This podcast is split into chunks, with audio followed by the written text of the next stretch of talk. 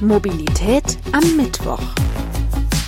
Der ADAC-Podcast zur Zukunft der Mobilität. Ich bin Alexander Schnaas. Hallo. Ja, Folge 3 unserer Mobilität am Mittwoch Startup-Wochen. Wir wollen den Sommer nutzen und den Fokus in dieser Zeit auf Startups als Einplayer der Zukunftsmobilität richten. Dabei will ich mit Gründerinnen und Gründern und Vertreterinnen und Vertretern aus der Startup-Branche ins Gespräch kommen. Letztes Mal haben wir geklärt, was es braucht, um ein Startup zu gründen, welche Vorteile Startups gegenüber etablierten Unternehmen haben und vielleicht auch umgekehrt und welche Herausforderungen es zu meistern gilt. Heute schauen wir uns wieder ein Startup etwas genauer an. Thematisch bewegen wir uns diesmal im Bereich Mobilitätsbudget. Während viele Unternehmen noch mit einem Dienstwagen als Benefit locken, setzt das Mobilitätsbudget abseits davon an. Es geht dabei darum, dass Unternehmen ihren Mitarbeitenden stattdessen die flexible Nutzung aller Verkehrsmittel ermöglichen können. Vereinfacht gesagt, Geld für mobile Flexibilität statt Dienstwagen.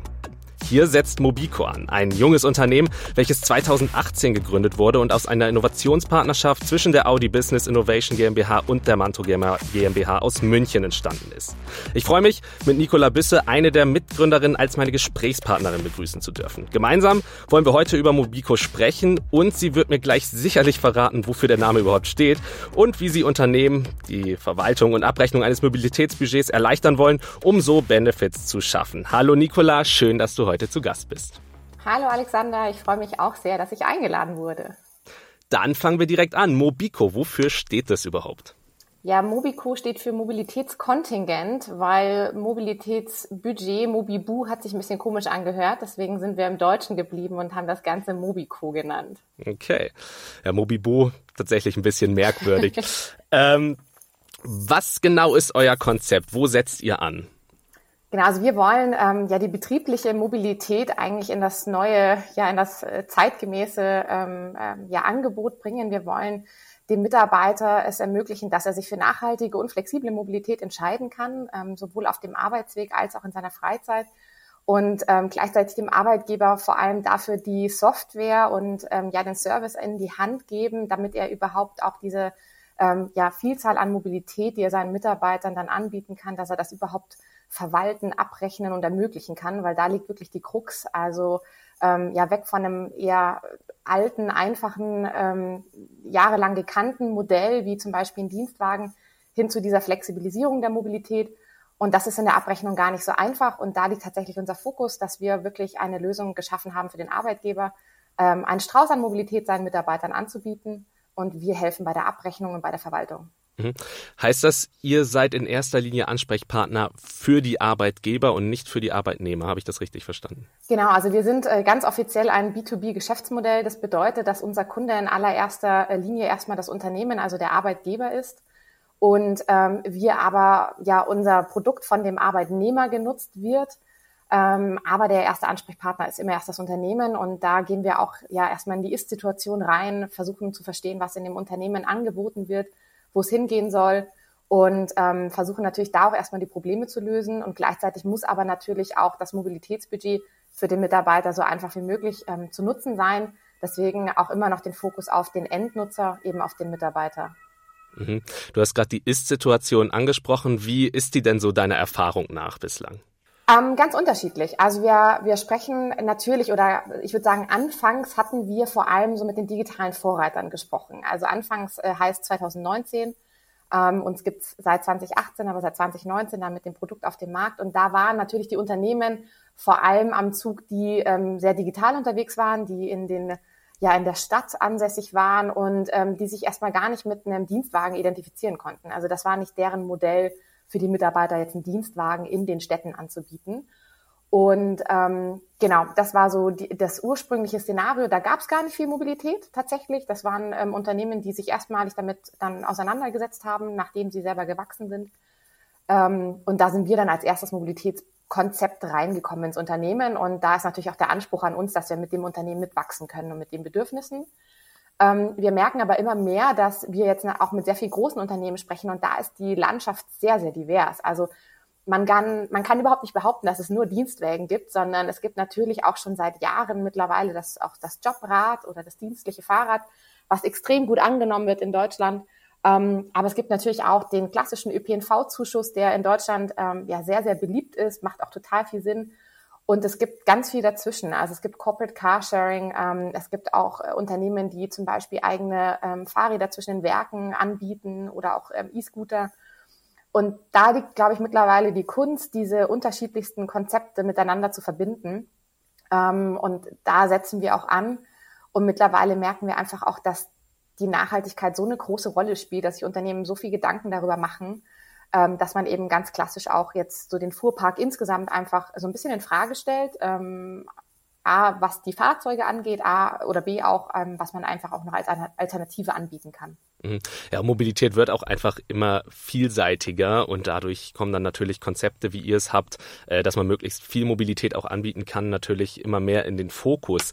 Ähm, vielleicht nochmal, wo genau kommt ihr her? Ich habe es eingangs gesagt, also ihr seid aus einer Innovationspartnerschaft zwischen der Audi Business Innovation GmbH und der Mantro GmbH entstanden. Vielleicht magst du dazu nochmal ein bisschen was erzählen. Ja, ich war ähm, 2017 bin ich aus Stuttgart zurück nach München gekommen und habe bei der Audi Business Innovation angefangen. Das ist eine hundertprozentige Tochter von Audi. Die sitzen in München und beschäftigen sich mit digitalen Geschäftsmodellen für Audi. Und ich glaube, allein aus dem Standort München heraus hat man natürlich einen ganz anderen Blickwinkel auf die Mobilität.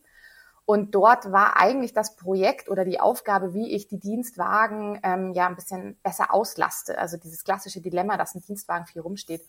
Und in dem Zuge der Kundengespräche kam aber sehr viel Feedback dazu, dass ähm, ja der Dienstwagen da gar nicht das Mittel der Wahl ist, sondern eigentlich ein flexibles ja, Art Budget ähm, gewünscht war, wo die Mitarbeiter alles nutzen können, sei es der ÖPNV, die ähm, Sharing-Angebote, Mietwagen am Wochenende, Taxifahrten.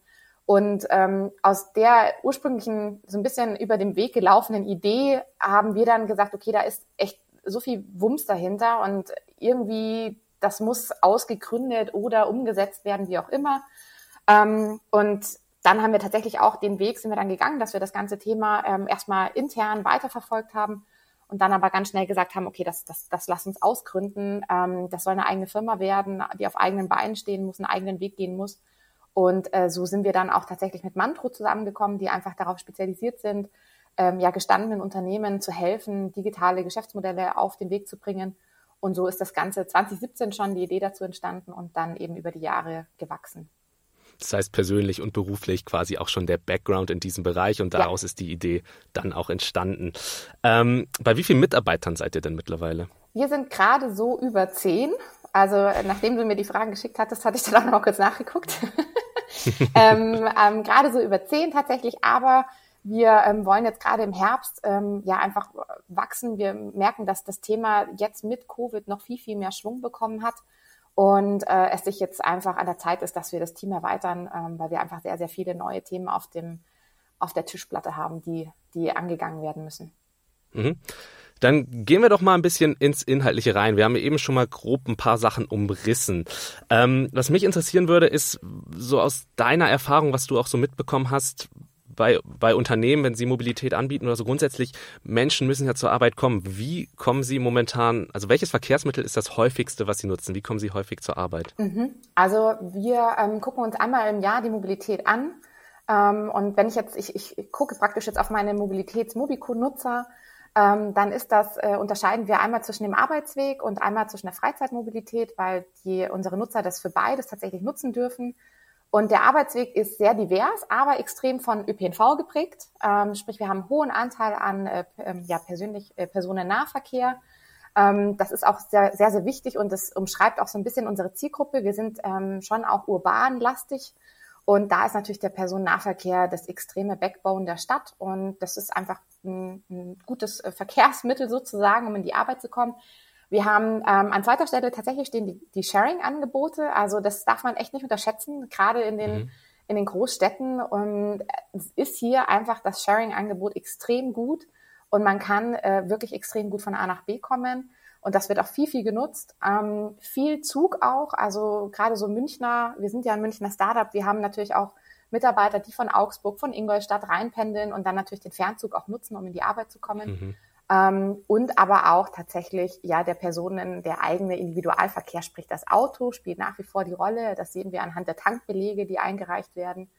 Ähm, genau, und dann geht das kleiner rein in die ähm, Scooter-Sharing-Angebote, die auch viel genutzt werden. Taxi tatsächlich auch, wenn man das denn darf. Dann nutzt man das auch gerne mal auf dem Arbeitsweg, um vielleicht schnell nach Hause zu kommen. Ähm, und natürlich, und das darf man nicht vergessen, es laufen viele Mitarbeiter. Das dürfen wir oder können wir leider im Moment noch nicht erfassen, weil halt.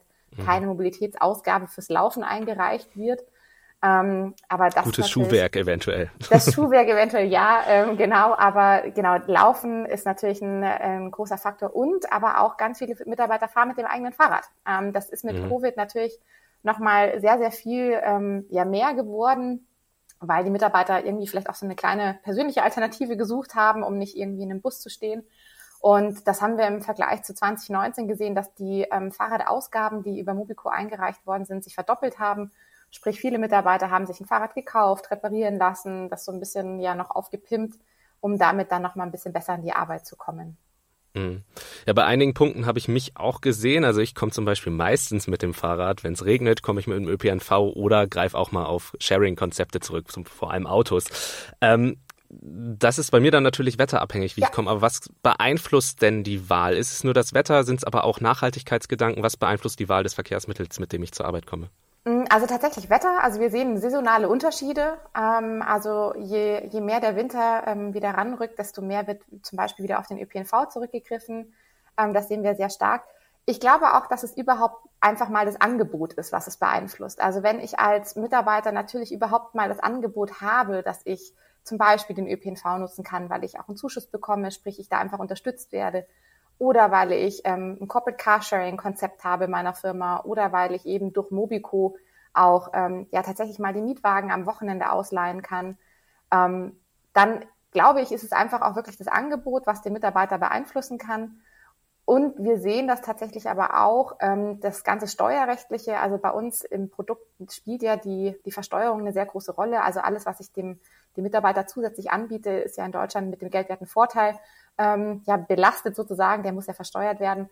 Und da gibt es einfach im deutschen Steuerrecht unterschiedliche ähm, Versteuerungsmöglichkeiten für unterschiedliche Verkehrsmittel. Und das sehen wir natürlich auch. Die Verkehrsmittel, die begünstigt oder ähm, sogar steuerfrei ähm, ähm, ja, rückerstattet werden können, die werden natürlich vermehrt genutzt, weil der Mitarbeiter sich das natürlich auch merkt und lernt, ähm, was für ihn wirtschaftlich lukrativer ist. Und das verbindet er auch einfach mit seinem Nachhaltigkeitsgedanken. Ähm, und das ist unter anderem auch das, was wir jetzt wirklich sehen, dass die Mitarbeiter von sich aus ja auch immer mehr einfordern, nachhaltige Mobilität nutzen zu können und da auch be, ja, bezuschusst werden sozusagen. Also dass sich der Arbeitgeber da auch ähm, ja, Gedanken drum macht. Mhm. Von welchen Verkehrsmitteln sprechen wir da? Bei der ähm, äh, Steuerbefreiung oder bei der nachhaltigen? Mhm. Bei der Steuerbefreiung. Ja, da sprechen wir gerade leider noch, ähm, aber es ist immerhin schon was, ähm, vom Personennah- und teilweise auch vom Personenfernverkehr, ähm, was eben der Arbeitgeber komplett steuerfrei und sozialabgabenfrei im rückerstatten darf. Ähm, es gibt Gott sei Dank wirklich einiges an Bewegung. Ähm, das ist, glaube ich, einfach dem geschuldet, dass diese Konzepte sehr neu sind und die Forderungen einfach von Unternehmen auch neu sind, dass ähm, ja neue Mobilitätsformen auch anders ja, versteuert werden dürfen, sollten. Ähm, sprich, da bin ich einfach echt zuversichtlich, dass da in Zukunft was kommen wird. Und natürlich abseits von, das habe ich jetzt gar nicht erwähnt, natürlich wird auch der Dienstwagen ähm, steuerrechtlich bevorzugt und natürlich auch ähm, das dienstliche Fahrrad. Mhm.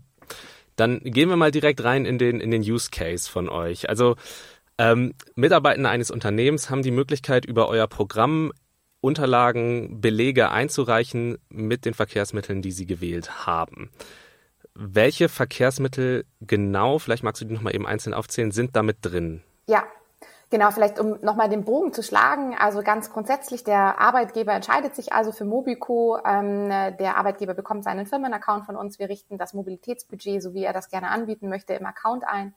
Und dann wird der Mitarbeiter zur Nutzung eingeladen. Das bedeutet, dass das erstmal ein virtuelles Budget ist und der Mitarbeiter sich dann für seine Mobilität, die er nutzen möchte, entscheidet, ähm, diese Ausgabe auch oder diese Mobilität bezahlt er eine Rechnung erhält und diese Rechnung erfasst er mit der Mobico-App.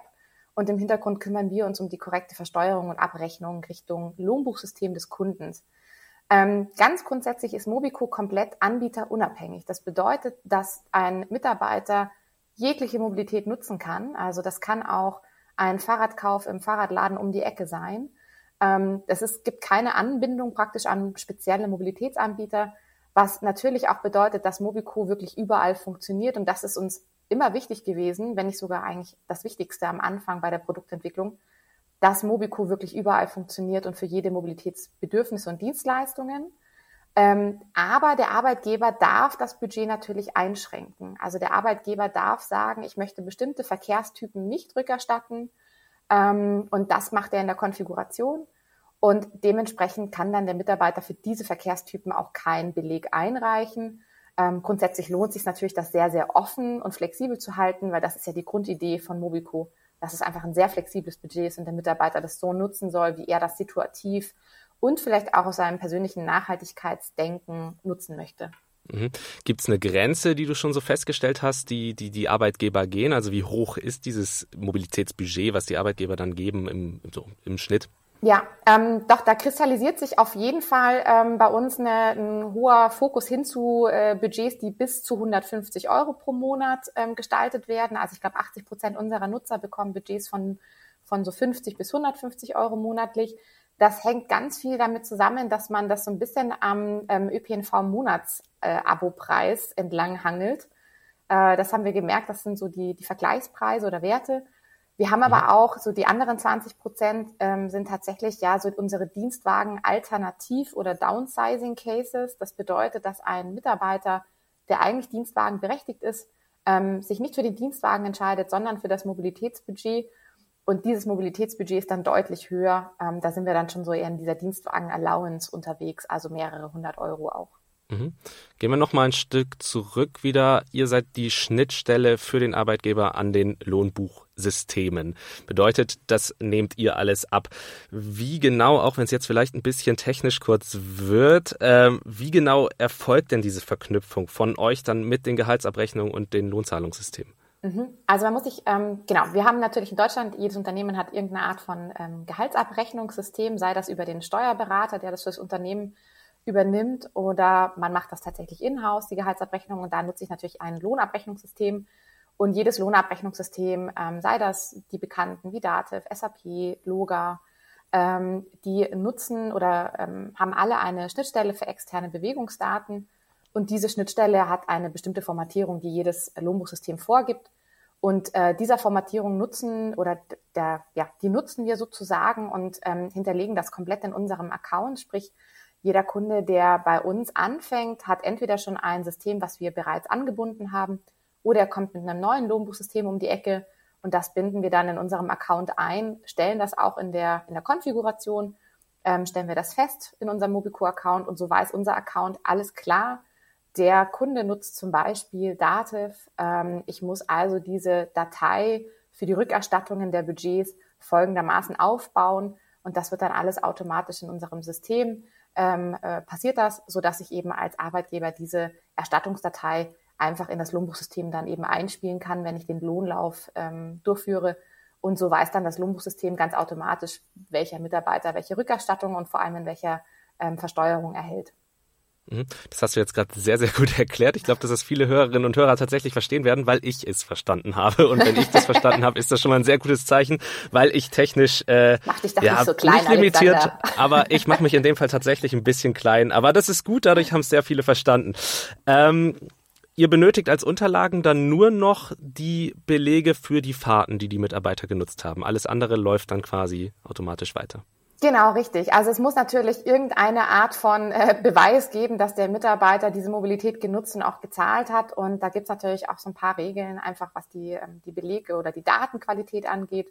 Ähm, und äh, das ist aber heutzutage sehr, sehr viel passierter digital. Also viele ähm, Rechnungen bekommt äh, ein Nutzer eigentlich mittlerweile nur noch als E-Mail oder als PDF ins Postfach, praktisch ins E-Mail-Postfach. Und das sind so uns die liebsten Belege sozusagen, ähm, die schön als PDF eintrudeln. Aber natürlich kann ich auch als Mitarbeiter von einer Tankrechnung ein Foto machen oder ich bekomme vielleicht am ÖPNV-Automaten noch ein Ticket in die, in die Hand und davon kann ich auch ein Bild machen. Ähm, und diese Belege oder diese Tickets reicht der Mitarbeiter ein und alles andere wird dann vom Mobico übernommen. Mhm und dann nur Wege, die zur Arbeit gehen und wieder zurück oder wenn ich mich privat mit Freunden äh, zum Kaffee oder Bier noch treffe, kann ich da das, das, dann auch noch nutzen. Genau, das ist tatsächlich das Schöne. Also ich darf auch mit Movico meine Freizeitmobilität einreichen.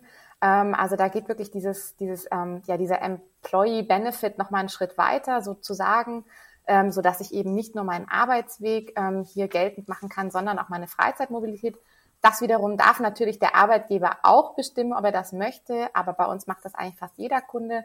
Ähm, mhm. Und ja, klar, zu Covid-Zeiten hat sich das gezeigt, dass das absolut sinnvoll ist, weil ich plötzlich einfach als Mitarbeiter im Homeoffice saß und es diesen Arbeitsweg gar nicht mehr gab und ähm, ja, sich manche Mobilitätskonzepte auch nicht mehr so gelohnt haben, die einfach auf eine Fünf-Tage-Woche aus waren. Und ähm, ich als Arbeitgeber jetzt aber meinen Mitarbeiter auch in seiner, ja, in seiner Zuhause-Mobilität unterstützen konnte durch das Budget. Und selbst in der Freizeit habe ich sogar auch Steuervorteile. Ähm, das, das mag man nicht meinen, aber ja, da gibt es auch ein paar Ausnahmen. Ähm, deswegen lohnt sich das tatsächlich auch, dieses Budget in der Freizeit anzubieten als Arbeitgeber für seine Mitarbeiter. Mhm. Bleiben wir beim Punkt Corona noch mal kurz und schauen mhm. ein bisschen in die Zukunft, so als kleinen Ausblick. Denkst du, dass die Corona-Krise so grundsätzlich die Mitarbeitermobilität auch nachhaltig verändern wird oder verändert hat? Ja, also alleine was die, ähm, die Frequenz angeht. Wir haben äh, ganz viele Gespräche natürlich mit Unternehmen, die jetzt nachhaltig das manifestieren. Ähm, das Thema Homeoffice, was davor immer so ein bisschen ja, geduldet wurde, wird jetzt in den Arbeitsvertrag reingeschrieben. Und ähm, es geht da ein Stück weit auch um Mobilitätsvermeidung, muss man ganz klar sagen. Also was ist die, was ist das Beste für die Mobilität und für die Nachhaltigkeit ist Vermeidung. Ähm, und da geht es natürlich darum, einfach als Mitarbeiter ähm, in Frage zu stellen, ja, muss ich jetzt gerade ins Büro, wenn ich vor allem die Möglichkeit habe, zu Hause zu bleiben? Ähm, und ich glaube auch, dass sich die Verkehrsmittel ein Stück weit mh, verändern im Sinne von, dass sie sich noch mehr manifestieren also auch ähm, ja gerade nachhaltige Angebote, die davor vielleicht nur von so einer Randgruppe genutzt worden sind, ähm, werden jetzt viel, viel stärker genutzt, weil sich irgendwie ja die zwei Wellen Covid und Nachhaltigkeit sich gegenseitig oder Covid einfach die Nachhaltigkeit noch mal ein bisschen mehr verstärkt hat auch, ähm, weil ich noch mehr zu Hause war, ich vielleicht noch mehr das mitbekommen habe, wie die Städte um mich rum äh, sind, weil ich nicht mehr in einem Büroblock saß. Und glaube schon, dass sich da ein Stück weit noch mehr in Richtung nachhaltige Mobilität sich das weiterentwickeln wird. Aber äh, zum Beispiel gab es ganz viel ähm, Diskussionen um den ÖPNV. Natürlich hat es den sehr hart getroffen, weil viele Mitarbeiter mhm. das vermieden haben, dann in eine Massentransportmittel einzusteigen.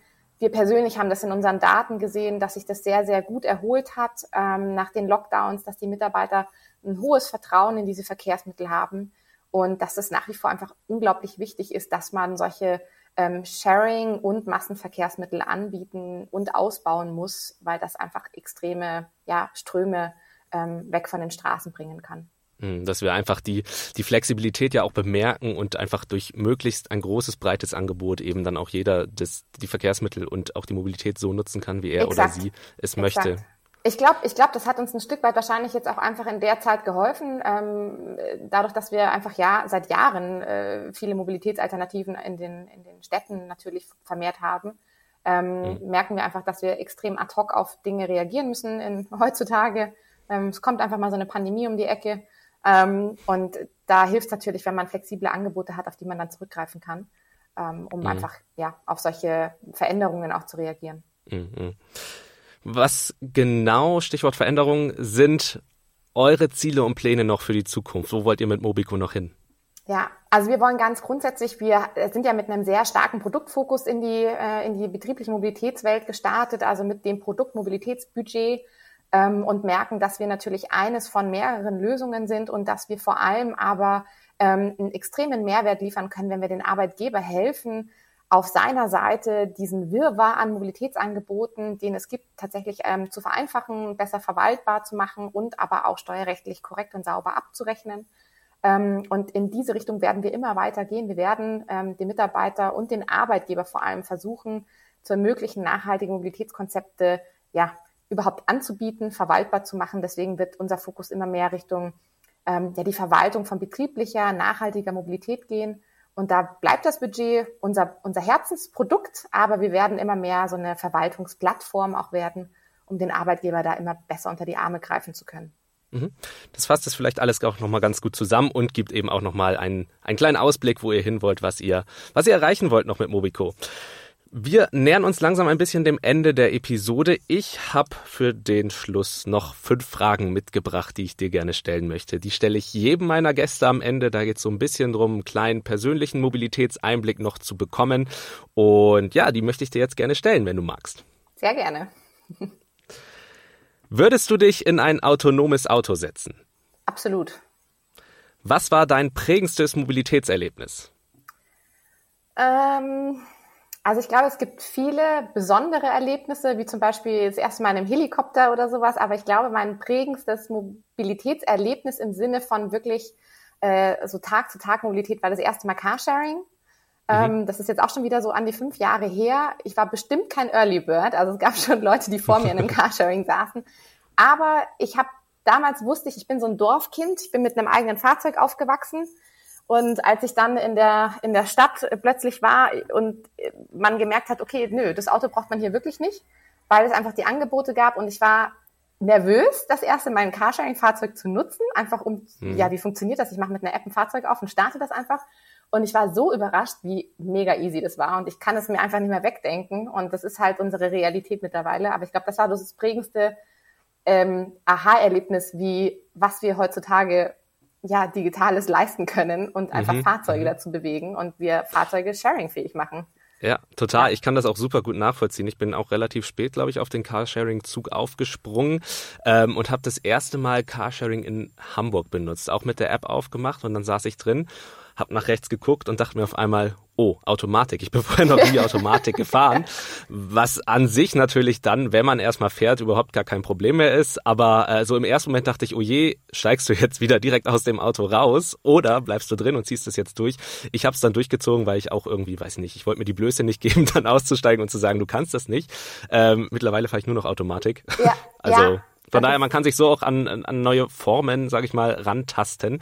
Aber ich kann das total gut verstehen. Also es ist natürlich dann schon ein äh, prägendes und ein besonderes Mobilitätserlebnis. Absolut, ja.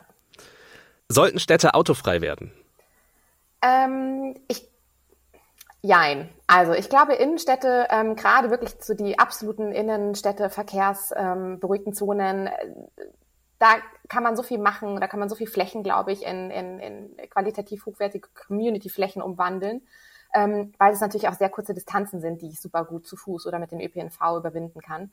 Ähm, ich sage Jein, weil ich finde, dass wir einfach zu einer besseren ähm, Flächennutzung ähm, für viel mehr andere Verkehrsmöglichkeiten kommen müssen. Also die Flächenverteilung muss anders werden. Wir sind, mhm. also ich war jetzt die Woche in Holland unterwegs mit meinem, mit unserem Camper und ähm, wir hatten die Fahrräder dabei und ich war einfach so unfassbar erstaunt, wie toll wirklich die Fahrradwege überall ausgebaut sind. Also das ist nicht nur irgendwie in den Großstädten dort, wo die, wo die commuten mit den Fahrrädern, sondern das ist auch wirklich auf dem Land gewesen. Da wirst du als Fahrradfahrer in den Kreisverkehr mit deiner eigenen Spur einbezogen. Und ich hatte zu keiner Zeit das Gefühl, dass ich irgendwie vom nächsten Autofahrer überfahren werde. Und mhm. man hat da so viel Freude, weil das so perfekt asphaltierte ähm, Fahrräder, äh, Fahrradwege sind, dass du da super gerne aufs Fahrrad steigst. Und ich glaube, da müssen wir hinkommen. Also dass diese Flächenverteilung einfach ein bisschen weniger Auto, bisschen mehr andere ähm, Verkehrsmodi zulässt und man sich einfach sicher und wohl fühlt, auf andere Verkehrsmittel umzusteigen. Mhm. Glaubst du, dass wir Flugtaxis noch erleben werden? Ja, das glaube ich auf, absolut. Und die letzte Frage wäre dann auch schon, was die meistgenutzte Mobilitäts-App auf deinem Smartphone ist. Äh, das ist die MVG-App tatsächlich. ja, damit sind wir am Ende der Episode. MVG-App benutze ich tatsächlich mittlerweile auch häufiger als äh, die Bahn-App. Ich habe vorher immer die Bahn-App genutzt, auch um ÖPNV-Tickets zu buchen. Äh, irgendwie habe ich festgestellt, MVG-App geht ein bisschen schneller. Ja, die ist mega ähm, gut, finde ich auch. damit sind wir am Ende der Episode. Mir bleibt nichts anderes übrig, als Danke zu sagen. Vielen Dank für das spannende Gespräch. Danke für die, für die Einblicke auch in Mobico, in dein Unternehmen, in dein Startup. Und ja, ich äh, wünsche euch nur das Beste und viel Erfolg weiterhin. Vielen Dank, hat mir super viel Spaß gemacht. Das war Mobilität am Mittwoch mit einem Start-up-Spezial. Alle 14 Tage gibt's uns überall, wo es Podcasts gibt. Ich würde mich freuen, wenn wir uns dann auch in zwei Wochen wieder hören. Ich bin Alexander Schnaas. Bis dahin, ciao. Mobilität am Mittwoch. Der ADAC-Podcast zur Zukunft der Mobilität.